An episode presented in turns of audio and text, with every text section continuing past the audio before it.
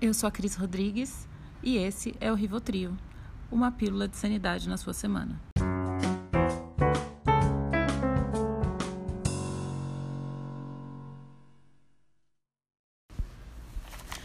Então, hoje a gente vai falar sobre pais, alunos e professores. E principalmente sobre o lugar onde todos se encontram, que é a escola. As crianças diriam que escola é lugar de brincar, coisa que a gente chama de socializar, e também aprender. E eu imagino que à medida que eles vão crescendo, essa visão se adapta um pouquinho mais de acordo com as responsabilidades que eles criam. Mas é mais ou menos isso. Já para os pais, a escola pode ser muita coisa desde um dos pilares para a educação dos filhos, até para algumas famílias, o único lugar onde a criança está segura ou alimentada. Mas e para os professores? A escola é só um lugar de trabalho ou também de aprendizado e construção? Como diria a Luna, para quem assiste o show da Luna, são tantas perguntas. Foi daí que surgiu a ideia desse Rivotril.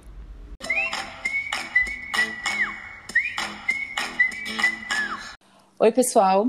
Aqui é a Cris e estou com vocês novamente para formar outro Rivotril, dessa vez para a gente falar sobre educação à distância. Essa é modalidade de ensino que tem deixado muitos pais de cabelo em pé, eu incluída, mas que eu acredito que as escolas também estão tendo que sambar para se adaptar a isso. Para conversar com a gente, estão aqui hoje duas mulheres que são mães e professoras. A Vanessa Alvim, e a segunda Marina desse podcast, a Marina Weinstein, carinhosamente apelidada de Mavá. E aí, Mavá, falei certinho? Se apresenta aí pra gente. Falou certo, Cris. Bom, gente, eu sou a Mavá, Marina Weinstein. É, primeiro, obrigado pelo convite, adorei estar aqui. E eu sou professora hoje do ensino superior, tá? Então eu dou aula em faculdade, especificamente na SPM. E eu sou mãe do Michel, de quatro anos. Então eu tenho vivenciado praticamente os dois lados da história, óbvio, né? Considerando que, de um lado, eu estou falando é, de pessoas de 18, 19, 20 anos, né? Vendo aulas por à distância e de outro, eu estou falando de um menino de quatro anos vivenciando aí uma experiência bem diferente. E para terminar, o meu doutorado é em tecnologias da inteligência e design digital e o meu objeto de pesquisa é tecnologia em sala de aula. Então, acho que eu vou trazer um pouquinho desse lugar também aqui hoje. Muito legal, Mavá. Obrigada por estar aqui com a gente. E você, Van, quer falar um pouquinho também? Se apresenta para gente. Sim, bom, sou professora, é, dou aula para os mais velhos, aula particular de língua portuguesa e para os pequenos, então hoje com o segundo ano do fundamental, como pedagoga, é, hoje na escola Oswald Andrade, aqui perto da Vila Madalena. Tenho dois filhos, um de cinco anos, o Guido, e um de um ano, o Matias os dois matriculados no Oswald, é, comigo. O Guido, e aí já entrando um pouco na questão dessa dupla função, o Guido, inclusive, na mesma equipe que eu, porque lá no Oswald, a última turma de educação infantil, né, o grupo 5, fica na mesma coordenação e na mesma unidade que o primeiro e o segundo ano. Então tá tudo muito junto. E o Matias, coitado, ia começar a adaptação na escola, e a quarentena começou, então não teve experiência ainda de escola. Ficou, né? Ficou. Legal, meninas. É, super obrigada por terem aceito esse convite para esse bate-papo. E uma coisa que eu tô super curiosa para perguntar é como que isso tem tocado vocês. Porque eu tô aqui numa gangorra emocional. Uma hora eu acho que eu batendo um bolão, a outra hora eu já sou a pior mãe do mundo, assim e super angustiada com esse monte de atividade da escola, que honestamente eu não tô dando conta, não adianta. Assim, aqui em casa é, tá tudo limpinho, a comida no horário, trabalho em dia, mas em compensação tá rolando uma quantidade criminosa de televisão, assim. Acho que a cota que a Jujuba tinha para assistir TV a vida inteira, ela já gastou nesses 50 e poucos dias de, de confinamento aí. É, então, é por isso que eu queria saber, como que vocês estão? Eu tô confusa, não sei vocês. eu tô me sentindo estranha, Cris, assim... Eu acho que a pandemia, ela inicialmente ela traz um, um lugar muito estranho na nossa cabeça, né, com o qual a gente nunca lidou, a gente nunca nem teve paralelo, a gente não viveu isso de nenhuma forma. Então, primeiro a gente passa por aquele estágio todo de negação, de aceitação. Bom, a Cris sabe melhor disso, né? Quem sou eu para falar? as mas... fases do luto, né? É, depois você me conta, né? Eu nego, depois é raiva, eu não, eu não, não sei exatamente. As fases do luto são negação, raiva, barganha, depressão e aceitação. Oh, thank you. Então, primeiro a gente passou por isso, né? Pelo menos aqui em casa. Primeira coisa foi uma coisa de organização, porque eu honestamente achei que o começo ia ser um grande surto pela falta da rotina. Porque basicamente, tanto eu quanto meu marido, aqui a gente vive em três, né? Somos um trio, e os dois trabalham, os dois continuaram trabalhando. E até hoje estamos trabalhando, não tivemos nenhum momento de férias, foi um dois e já, uh, começou a gincana, certo? E por mais caótico e criativo que a gente seja aqui em casa, existe uma rotina de horário, né? Vai para a escola, volta da escola, almoça, ele dorme muitas vezes ainda tarde, vai para natação, vai para o judô, vai para sei lá o que, volta, né? Existe uma sinalização. E aí na pandemia virou um caos o que dá muita ansiedade, dá, né? Você fica estressado, você fala, cara, como é que a gente vai, vai cumprir os turnos de trabalho, sendo que os dois trabalham, e manter essa criança, no mínimo, ou entretida, ou com iniciativas pedagógicas, né? Depois eu quero também discutir o que, que são, afinal, iniciativas pedagógicas em casa, que eu me questiono muito sobre isso também. Então, assim, primeiro, muita ansiedade, muito estresse, e a própria criança respondendo a esses pontos. Né? A nossa ansiedade é o nosso estresse de o que está acontecendo com o mundo. Não sei, Ivan, o que, que você acha? Você falou da rotina, me pegou na, assim, na escola, né, com as crianças, a gente insiste muito nessa organização da rotina, né? É eixo, né, para a escola. E primeira coisa que eu fiz, mãe professora, a gente tem uma lousa aqui em casa, na cozinha, tal rotina escrita na lousa para o Guido à tarde, que era o horário que eu assumia ali o turno do, de cuidar. Então, quando eu ia, quando eu assumia o meu turno de mãe, vamos fazer a rotina, então. Ah, almoçou, escovar dente, não sei o que, jogar um jogo, fazer atividade da escola. Durou, acho que, duas semanas. No máximo, no máximo. Porque as demandas foram aumentando tanto, aqui também, né? Nós dois continuamos trabalhando. É, obviamente, né? Estou dizendo para vocês que eu estou dando aula à distância, mas é isso. Meu marido continuou também e com a, com a mesma quantidade ele de demandas e eu com as demandas aumentadas, porque a escola também está se virando para achar um caminho.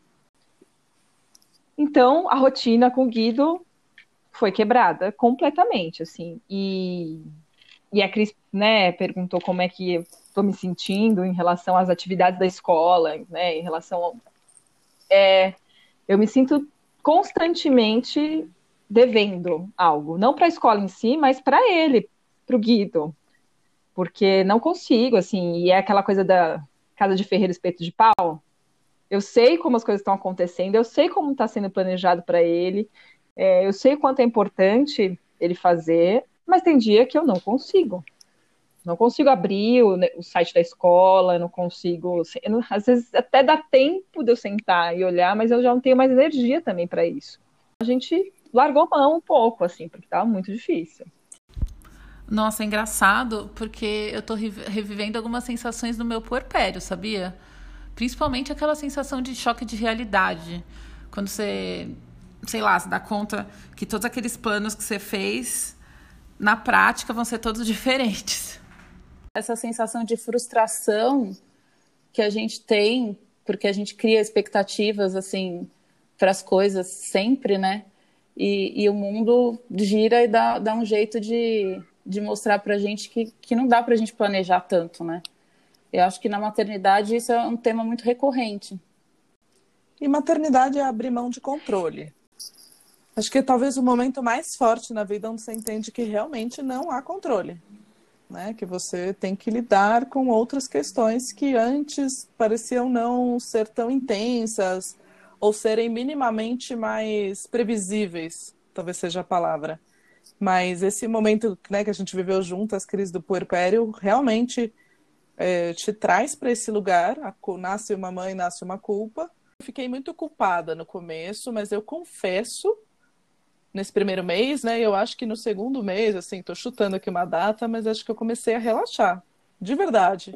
Eu não sei se, talvez agora pensando, se isso tem a ver também com o fato da gente lidar com esses assuntos, dessa aceitação, dessa, enfim, como é que você se coloca nesse momento é, em sala de aula. Então eu abro esse espaço com os meus alunos em sala de aula, porque eu estou conversando com adultos, né? Quase adultos, mas a gente consegue abrir esse espaço de diálogo. Então, eu não sei se esse processo também de abertura de diálogo com eles não me ajudou a entender que tá tudo bem não estar tudo bem. Para mim, tá sendo um pouco o contrário, assim.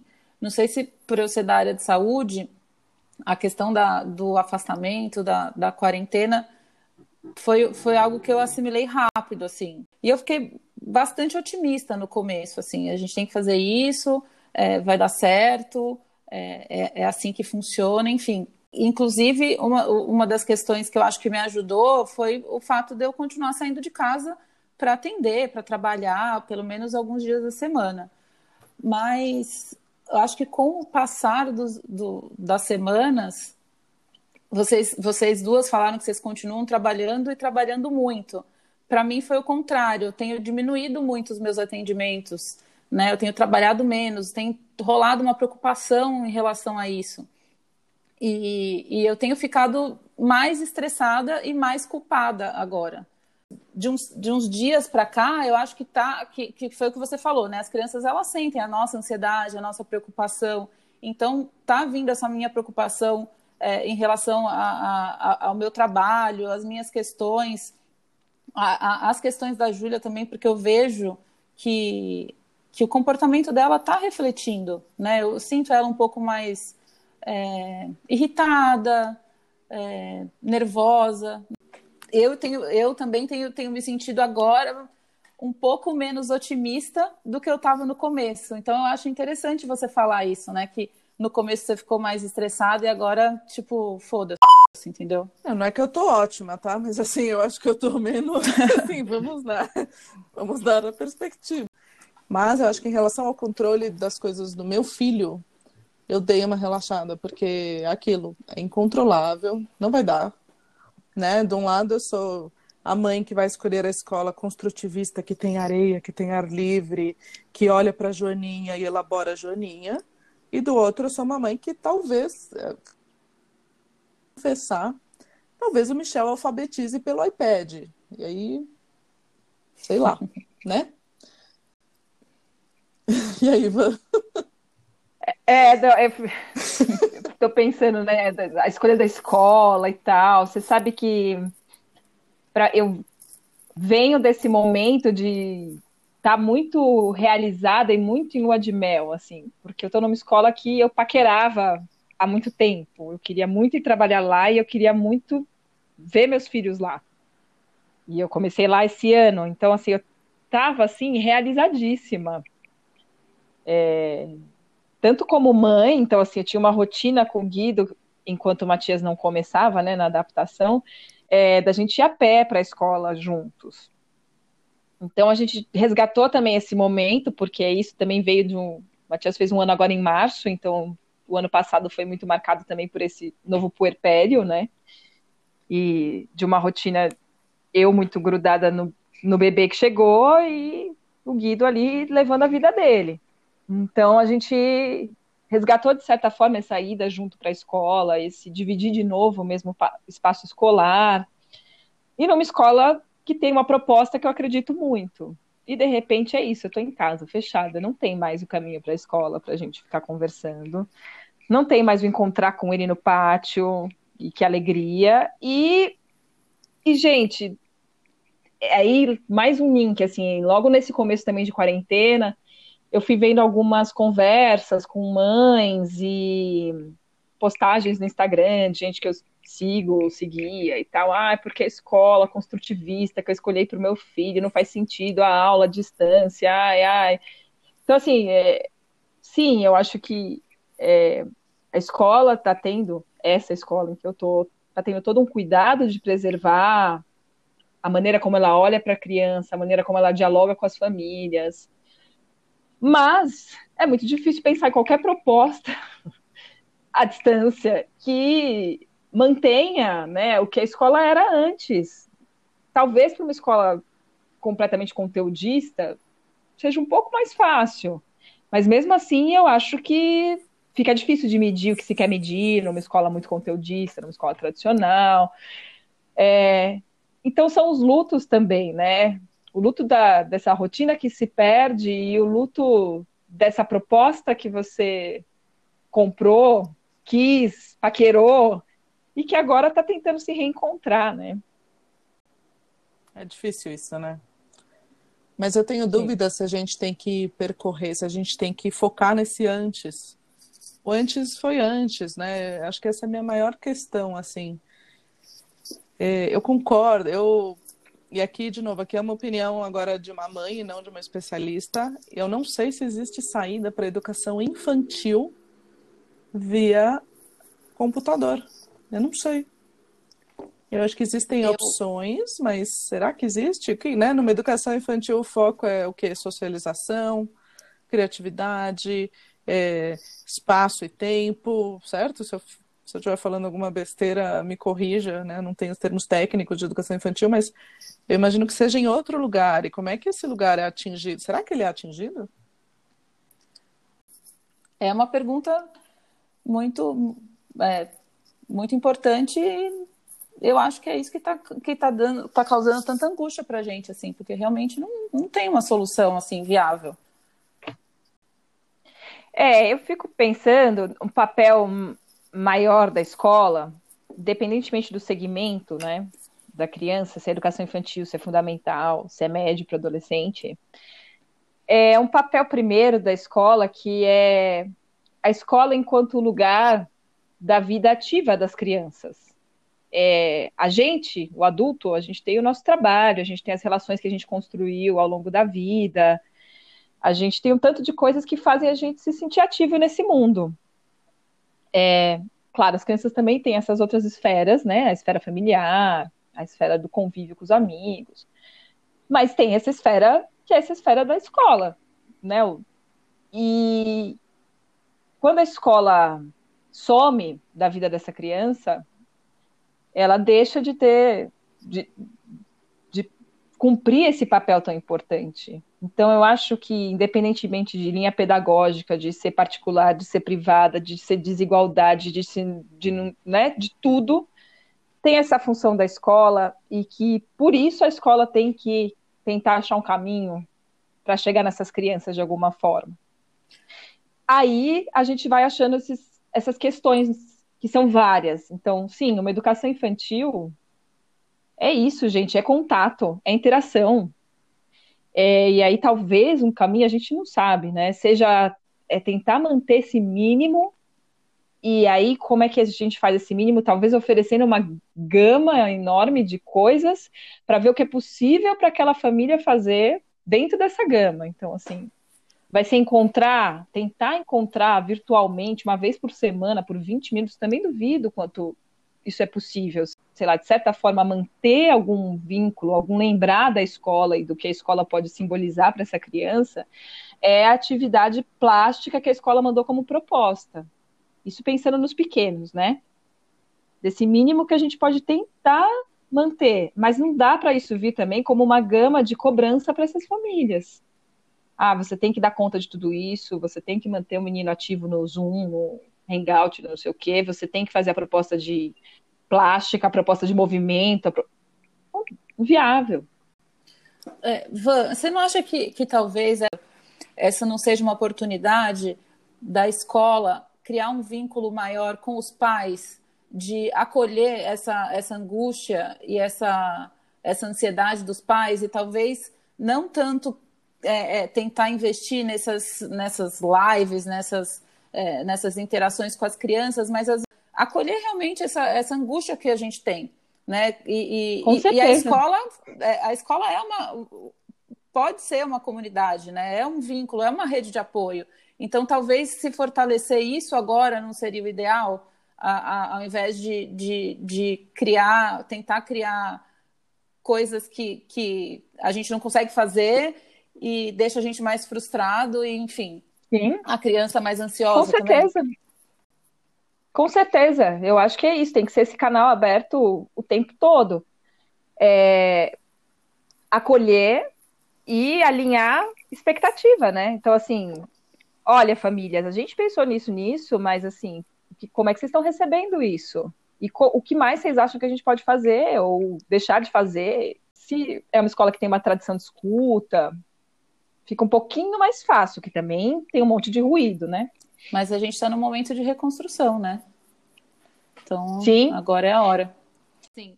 Então, talvez é, 60, 80, sei lá quantos dias de, de, quarentena, de muita TV, de pouca didática, não, não vão acabar com a vida dos nossos filhos do jeito que a gente fica pensando.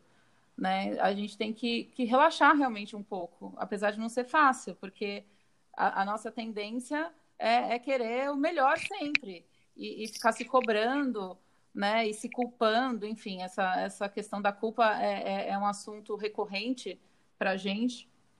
Mas a, a gente até estava brincando outro dia da, do, dos momentos que a gente se sente, sei lá, a melhor. A gente quer ganhar o troféu da melhor mãe da quarentena e a, achar que a gente, tipo, tá arrasando, ou aqueles momentos que a gente tá sendo péssima. Né? Vocês têm alguma, algum momento assim que vocês lembram nesses cinquenta e tantos dias que vocês foram colocar a cabeça no travesseiro e falaram: Nossa, hoje eu arrasei como mãe. E eu então, putz, hoje foi uma merda. Eu queria que realmente fosse o dia da marmota, acordasse e começasse tudo de novo para fazer um pouco melhor. No, olha, o segundo caso está bem mais frequente, assim. Quando eu vi, eu explodi de novo. Puta merda, Vanessa, você... oh, desculpa, falei palavrão, mas enfim. Você explodiu de novo com a criança, coitada, né? Tudo bem. É... Mas, assim, alguns momentos de que, poxa, queria um prêmio, assim. É... Consegui, nossa, foi o aniversário, né, do, do Guido no meio da quarentena, e foi uma segunda-feira, então eu trabalhei o final de semana inteiro para adiantar tudo que eu podia, para na segunda ficar para ele, assim. E foi maravilhoso. Foi maravilhoso. E no fim do dia, a casa estava, obviamente, uma zona, porque ela está todo dia uma zona, não precisa ser aniversário dele, né? Desde que tá todo mundo em casa. Mas eu olhei e vi aquele quarto de brinquedo lá deles, cheio de brinquedos esparramados no chão, assim, aquela bagunça. Falei, gente, até a bagunça tá bonita hoje, assim. Naquele dia eu não fiquei louca de, meu Deus, esse menino tem muito brinquedo, porque eu não estou ensinando ele a guardar e a cuidar do, do que ele tem. Não, foi, foi maravilhoso, assim. E, e ele falava isso, assim, foi meu melhor aniversário. é, o aniversário que ele estava né, projetando tanto, que ia ter festa, que ia ter não sei o quê, ele escolheu as coisas e de repente foi em casa, é, mas ele ficou muito feliz e, e, foi o melhor aniversário. Então, aquele dia, para mim, foi o dia que queria uma estrelinha, assim. Yay! Mereceu todas as estrelinhas. Ah, eu acho que eu também, né? Todo dia, todo dia você tem alguma coisa que você fala, putz, por que que eu fiz assim, né? Podia ter feito de outro jeito e tal, mas aí, mas ah, mas não deu, mas não dava, mas eu tava cansada e ao mesmo tempo que você se culpa, você tenta também se justificar para você mesma, né? No caso é um grande diálogo interno, né? Poderia ter feito, mas não fiz, mas também, né? Enfim. Mas acho que isso rola o dia inteiro, praticamente, todo dia. Mas eu acho que eu, a coisa que eu mais gosto, e talvez que eu tenha me orgulhado nesse momento, é de acho que respeitar um pouco o momento que a gente está vivendo e quebrar as minhas próprias regras. Então, assim, esses dias ele. Meu filho tá muito na onda de Star Wars. E aí ele pegou. Eu não sei em que momento, porque eu estava dando aula de manhã, então eu estava no, no escritório. Meu marido estava na sala com ele, mas fazendo call, né? Trabalhando.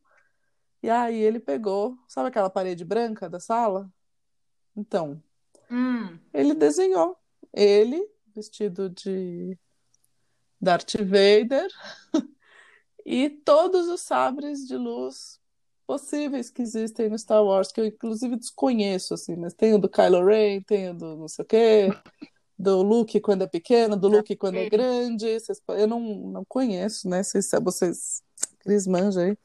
Enfim, ele fez um catálogo de sabres na parede. E assim, a hora que eu vi, primeiro sobe aquele, né? Só que assim, cara, honestamente, um, ficou muito bem desenhado. Eu- eu- aí eu sentia orgulho e, e putice ao mesmo tempo, assim, porque eu falei assim, meu, como assim na parede e tal? Só que o desenho ficou muito legal. E, aí- e, ao mesmo tempo, né? Onde eu tenho um marido que é ilustrador, ou seja, o pai dele desenha nas paredes, o quarto dele tem desenho dos- do pai dele.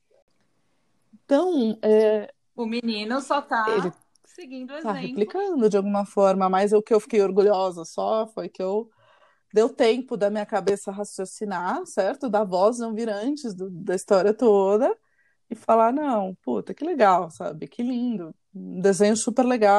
Então eu fiquei super orgulhosa daquilo. E eu consegui não refletir a história da parede, entre aspas, suja, e falar, nossa, que legal, filho, que você fez. E mais do que isso, a gente avançou um papo, e aí eu tenho me esforçado muito. Eu não sei se isso é, se isso vai ser o suficiente, enfim, mas eu tenho me esforçado para puxar alguns papos a partir dos estímulos dele.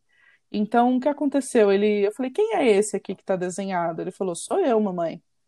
Eu falei, ai, filho, que legal. Você sabia que isso é um autorretrato?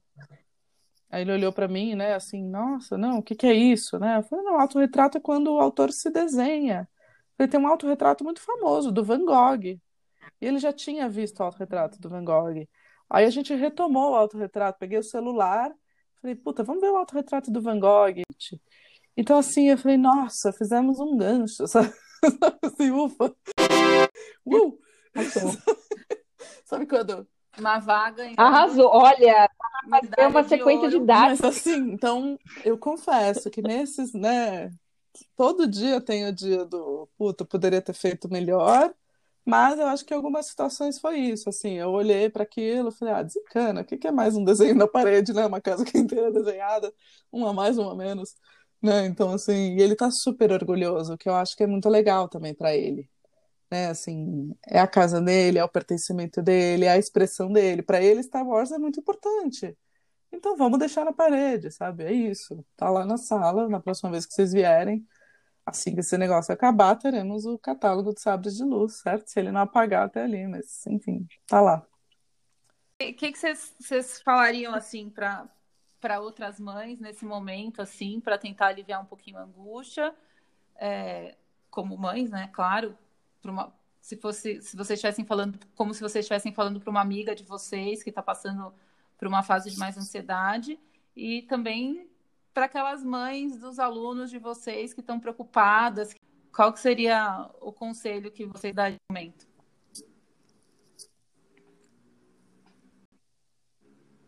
Cri, cri, cri, cri. Travou, não, tô, não consigo ouvir vocês. Não acho. Não acho. Olha lá, Anitta Terra chamando. Conselho, quê? Eu acho que eu daria. Não, eu acho que eu tenho sim. Eu daria. Isso é um conselho geral, mas eu acho que ele vale muito na relação pais e filhos, vai? Cuidadores e filhos, enfim, seja lá qual for a relação, que é tentar ressignificar as situações que a gente está vivendo. E ressignificar a partir do ponto de vista de que não, não é correlato ao que a gente já vivia, certo? É é uma outra sensação. Então, antigamente a gente pulava na piscina e sentia aquele molhado da piscina. é, qual que é a piscina de hoje? Qual que é a disponibilidade, certo? Qual vai ser o molhado de hoje? Não é tentar buscar a piscina, né? Você não vai enfiar uma piscina no meio do seu apartamento e mergulhar. Mas como que você retoma é, a parte boa, a parte gostosa, a parte afetuosa, tá? De outras formas. Acho que esse é um, talvez um, um lugar interessante e acho que a gente cria memória, isso que a Van falou é interessante, eu acho que a gente realmente cria memória a partir de experiências vividas com afeto e com compartilhamento. Então, bora criar essas memórias, né, dessa forma. Qual vai ser esse jeito? Acho que é o que a gente está tentando achar de qualquer forma, tá? Mas mais, mais preocupação com a forma do que com o, o conteúdo em si. Eu acho que é isso que eu falaria. Muito bom.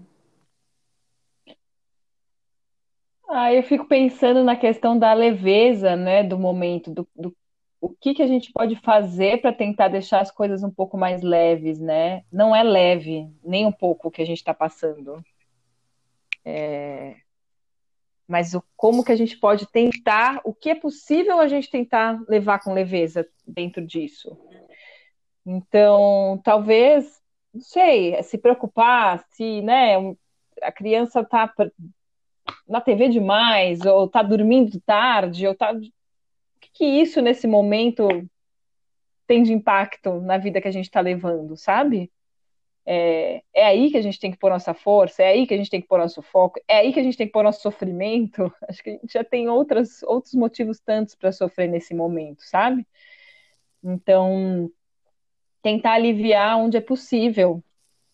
E, e aí, dentro disso, a gente consegue talvez aliviar também as nossas expectativas, né? A gente, aqui, nesse momento, a gente está falando de escola, a gente. Então, né, até onde eu preciso colocar essa pressão no que envolve o processo escolar do meu filho, né? Até onde isso só não vai me gerar mais angústia. É, não sei como a gente consegue ir limpando esse caminho para a gente e para os nossos filhos e para os nossos alunos e para quem for possível. Muito Nossa, bom, gente. Papo bom. Muito bom. Bom, gente, nossa. É isso aí. E amanhã é dia das mães, né? Né? Mas foi ótimo. Adorei. Obrigada, viu, Cris? Tô ansiosa agora para ver, ouvir, ah, né, no também. caso.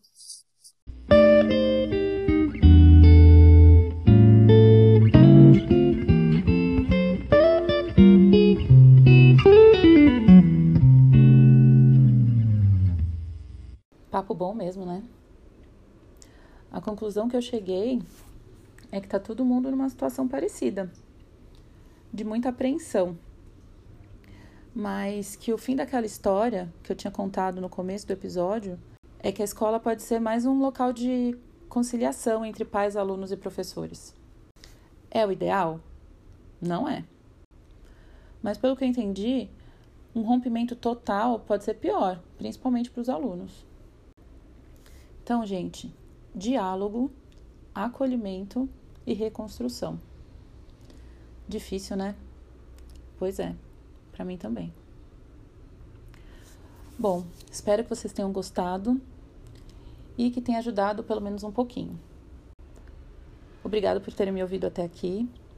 Se quiserem entrar em contato comigo, podem me procurar no Instagram, que é dra.cristina.rodrigues Lembrando que se você estiver passando por algum problema, procure a ajuda de alguém e que, se for preciso, fale com um profissional de saúde mental. Tchauzinho e até semana que vem.